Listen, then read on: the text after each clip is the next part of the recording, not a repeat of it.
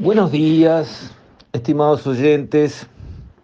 Quisiera referirme hoy al tema del asistencialismo en nuestro país, haciendo estribo en un número que casi a la pasada, ministro de Desarrollo Social Martín Lema mencionó cuando estaba exponiendo el Poder Ejecutivo respaldado por los partidos de la coalición las medidas eh, de apoyo social que estaban promoviendo.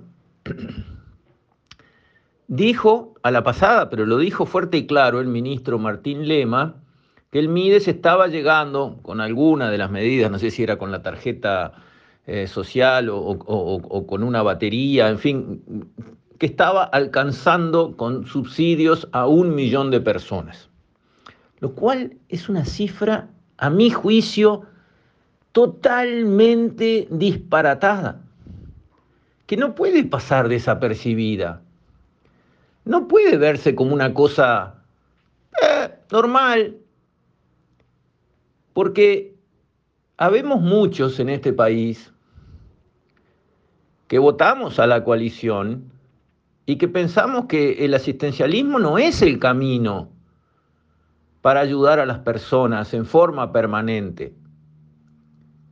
Al revés, creemos que eso perjudica a las personas que reciben esos subsidios y además perjudican a todo el resto de la sociedad. Y esto no es egoísmo, no es falta de empatía, no es insensibilidad social, es sentido común.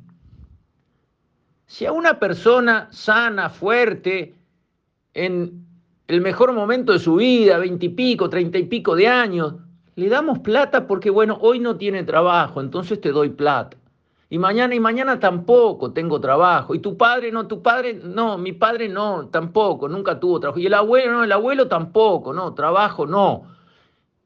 Si hacemos eso, criamos generaciones de personas que no tienen el hábito de trabajar porque entienden que no lo precisan no hacen el esfuerzo de ir a trabajar como han hecho todos los uruguayos desde la noche de los tiempos. Nuestros antepasados, los inmigrantes que llegaron de Europa, ¿extendieron la mano para que les dieran algo de regalo? ¿O salieron a buscar algo para hacer y agacharon el lomo? Y empezaron por los trabajos más mínimos, más humildes y menos pagados y fueron progresando con esfuerzo constante, haciéndose cargo de sus vidas y de las vidas de sus familias. ¿Y eso tiene mérito o no? Claro que sí.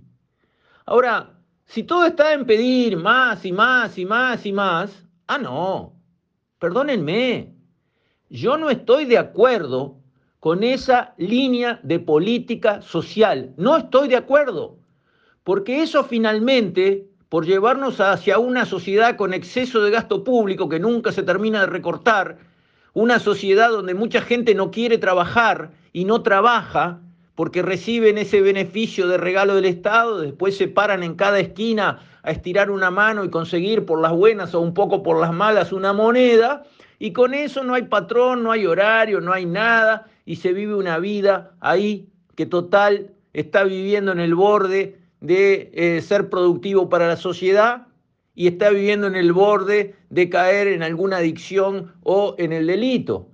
Todo eso fomentado por falta de hábitos de trabajo. La persona que se levanta, va a su trabajo, se esfuerza y vuelve a su casa, bueno, tiene menos horas y menos energía para dedicarse a lo que no se debe dedicar. Y ayuda a tener un hábito de trabajo, esforzarse y cansarse haciendo algo que es productivo para la sociedad entera y que genera un ingreso. Ahora, si no buscamos el ingreso, si no estamos dispuestos a trabajar en lo que venga para empezar, y claro que nunca vamos a conseguir un trabajo, obvio, ¿cómo un millón de personas? Bueno, si ayudamos a un millón de personas, no estamos ayudando bien y a fondo a los que realmente precisan ayuda. Las personas discapacitadas, las mujeres solas con una cantidad de hijos que o atienden a sus hijos o salen a trabajar pero no tienen con quién dejarlo y se transforma todo en un círculo vicioso y esos niños a su vez criados sueltos en la calle como unos cachorritos están en la boca de la baraja para hacer una generación con problemas después, evidentemente, ahí hay que llegar con ayuda. personas ancianas, solas, que no tengan quien las pueda ayudar, madres con muchos hijos que no tienen una solución para poderlos criar bien, discapacitados. Claro que allí hay que llegar con toda la fuerza del Estado, toda la fuerza del Estado que no puede estar ahí si se despilfarra la plata asistiendo a un millón de personas.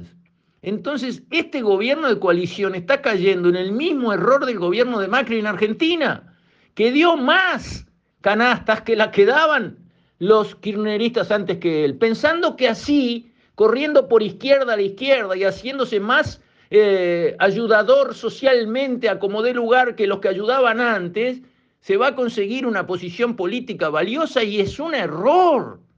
Está mal. No es así como hay que proceder. Está mal. No hay que hacer la competencia de quién da más planes sociales, como hacen en Argentina. Y Macri dio más planes sociales que los que daba el gobierno anterior, fracasado hasta el extremo. Y eso fue parte de los indicadores que le dijeron a los mercados, no, con este gobierno no, no va a servir. Y la inversión no llegó. La inversión en Argentina era 18%, perdón, 21% del PBI en la época de Kirchner, 18 en la época de Cristina y fue 14 en la época de Macri. Los mercados miraron a Macri, vieron lo que estaba haciendo y no lo acompañaron con inversión. Y con eso derrumbaron las posibilidades de que al gobierno de Macri le fuera bien. ¿Pero por qué lo hicieron los mercados? Porque no hizo los ajustes y se quiso hacer el campeón de los planes sociales y dar más que los que daban antes. Bueno, no caigamos en esa trampa acá. Tenemos un poquito, durante un ratito, la justificación de la pandemia. Sí, vale, tiene razón. Es un hecho de fuerza mayor completamente fuera de la normalidad. Hasta ahí. Por el efecto pandemia vamos a seguir revoleando planes sociales, tarjetas Mides y cosas tiradas a la marchanta a un millón de personas hasta cuándo. ¿Hasta cuándo? No van por ahí los tiros. Los tiros van por manejar bien el país.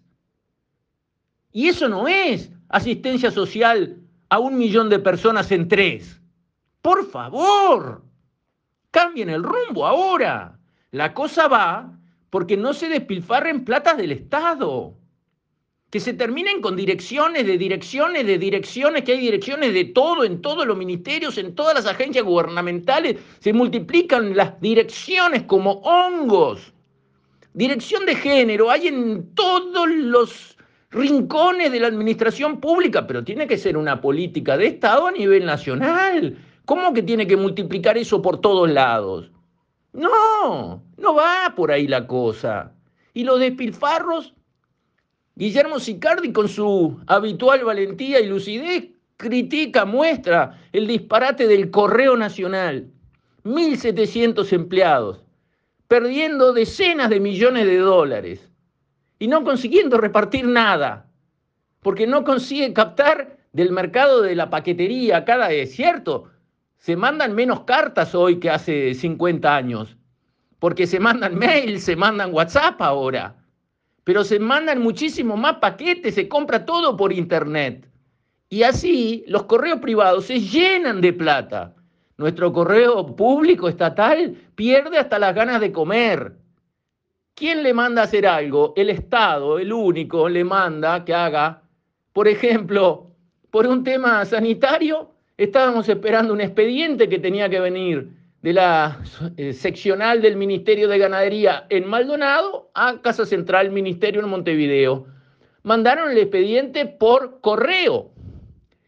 Estimado plazo de entrega a dos horas de ómnibus, ¿no?